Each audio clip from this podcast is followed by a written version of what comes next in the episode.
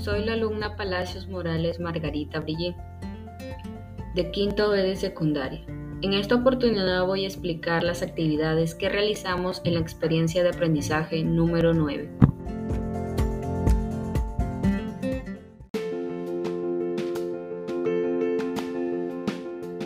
Actividad número 1.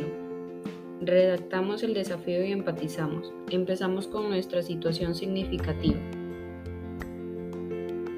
Estamos a pocos días de celebrar la Navidad y en estas fechas son muy importantes en cada familia, pero lo más ansiado por los miembros del hogar son los regalos entregados, especialmente en estas fechas tan especiales. Regalos que vienen envueltos en papel, bolsa o cartones, material que perjudica el medio ambiente, pues estos envoltorios son para proteger el interior y mantenerlos en anonimato pero de lo que muchos no son conscientes es que posteriormente estos envoltorios se tienden a ser arrancados por la causa de querer saber cuál es el tan esperado regalo. A consecuencia de esto se genera grandes cantidades de residuos sólidos, de envolturas de los regalos. Eso se lleva a mí como estudiante y agente de cambio a buscar soluciones ante el problema expuesto.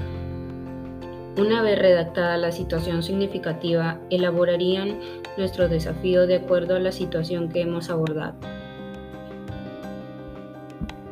Por ejemplo, en mi caso, ¿cómo podríamos elaborar prototipos de envolturas de regalos con material reciclados para reducir las grandes cantidades de residuos que se producen cada año debido a las envolturas que son tan dañinas para el medio ambiente?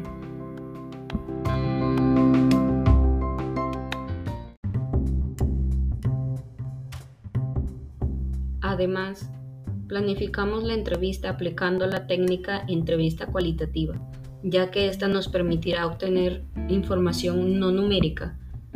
Esta la dividíamos en cuadros, por ejemplo, en mi caso, ponía el nombre de el usuario, el parentesco, la edad y la fecha en la cual se realizaba la entrevista. En un cuadro también ponía las necesidades, problemas, deseos y observaciones de la entrevista.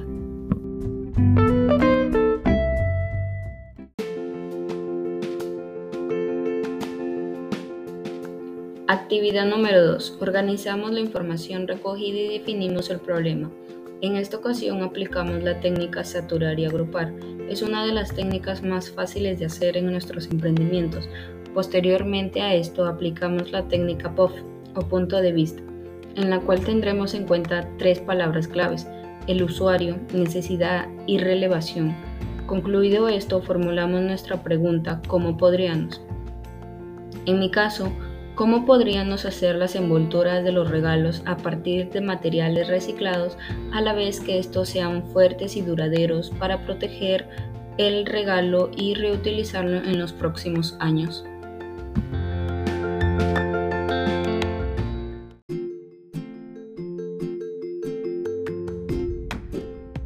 Actividad número 3. Ideamos alternativas de solución para el problema definido y seleccionamos la idea de solución. En esta actividad utilizamos la técnica Da Vinci, ya que eso nos podría proporcionar una definición de idea-solución.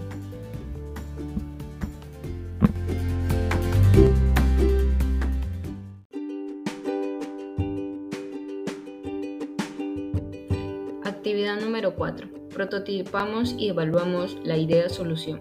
Seleccionar.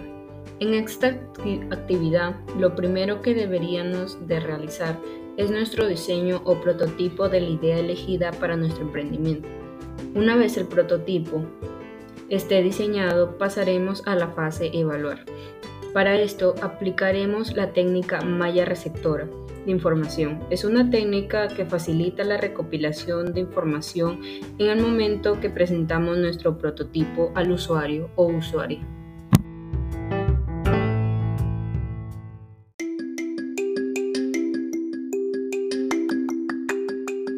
Concluido esto, tendremos nuestro producto final de acuerdo con lo que el cliente necesita.